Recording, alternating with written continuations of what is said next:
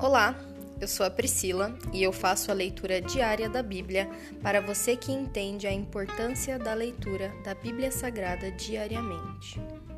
Que Deus esteja com todos.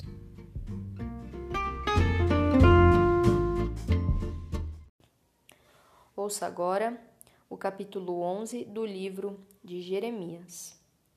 Judá quebra a aliança. O Senhor deu outra mensagem a Jeremias Lembre os habitantes de Judá e de Jerusalém dos termos de minha aliança com eles. Diga-lhes: Assim diz o Senhor, o Deus de Israel: Maldito será aquele que não obedecer aos termos de minha aliança. Pois eu disse a seus antepassados quando os tirei do Egito, uma fornalha de fundir ferro. Se vocês me obedecerem e fizerem tudo o que ordeno, serão meu povo e eu serei o seu Deus. Disse isso para cumprir a promessa que fiz a seus antepassados de lhes dar uma terra que produzisse leite e mel com fartura, a terra em que hoje vocês habitam. Então eu respondi: Que assim seja, Senhor. E o Senhor disse: Proclame esta mensagem nas cidades de Judá e nas ruas de Jerusalém. Diga: Lembrem-se da antiga aliança e de todas as suas exigências, pois adverti solenemente seus antepassados quando os tirei do Egito. Obedeçam-me. Repeti essa advertência inúmeras vezes até hoje, mas seus antepassados não me deram ouvidos nem prestaram atenção. Pelo contrário, seguiram os desejos teimosos de seu coração perverso. E porque se recusaram a obedecer, eu trouxe sobre eles todas as maldições descritas nesta aliança. O Senhor falou comigo novamente e disse: descobriu uma conspiração contra mim entre os habitantes de Judá e de Jerusalém. Voltaram aos pecados de seus antepassados, não quiseram me ouvir e adoraram outros deuses. Israel e Judá quebraram a aliança que fiz com seus antepassados. Por isso, assim diz o Senhor: trarei calamidade sobre eles e não escaparão. Ainda que me supliquem, não ouvirei seu clamor. Os habitantes de Judá e de Jerusalém clamarão a seus ídolos e queimarão incenso para eles. Mas os ídolos não os salvarão quando vier a calamidade. Vejam, habitantes de Judá, seus deuses são tão numerosos quanto suas cidades. Seus altares vergonhosos, altares para queimar incenso a Baal, são tão numerosos quanto as ruas de Jerusalém. Portanto, Jeremias, não ore mais por este povo, não chore por eles, pois não os ouvirei quando clamarem a mim em sua aflição. Que direito tem meu povo amado de vir ao meu templo, depois de terem cometido tanta imoralidade? Acaso seus votos e sacrifícios poderão evitar sua destruição?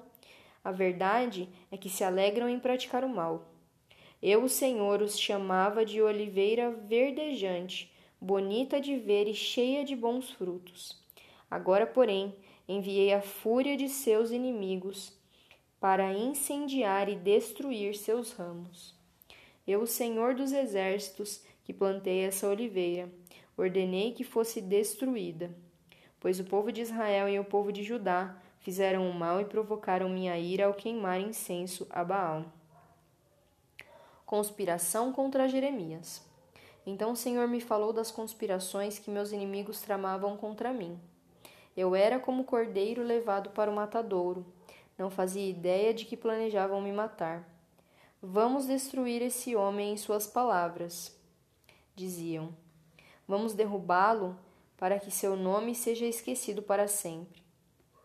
Ó Senhor dos exércitos, tu julgas com justiça e examinas pensamentos e emoções.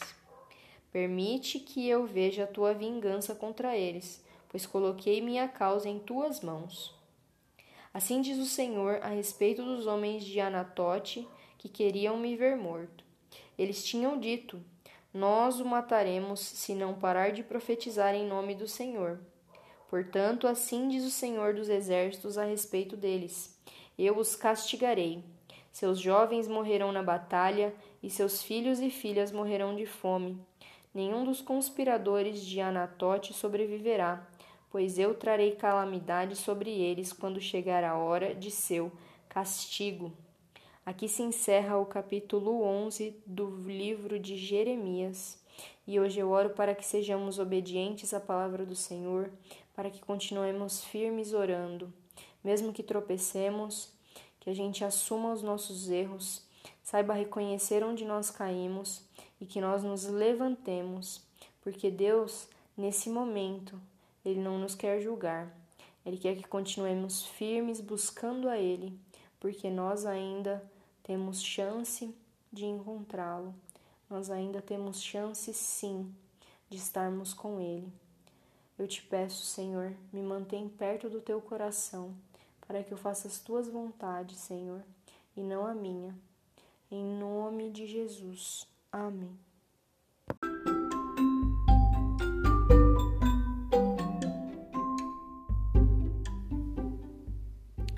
Você acabou de ouvir o Dali Bíblia, o podcast da tua leitura diária da palavra do Senhor.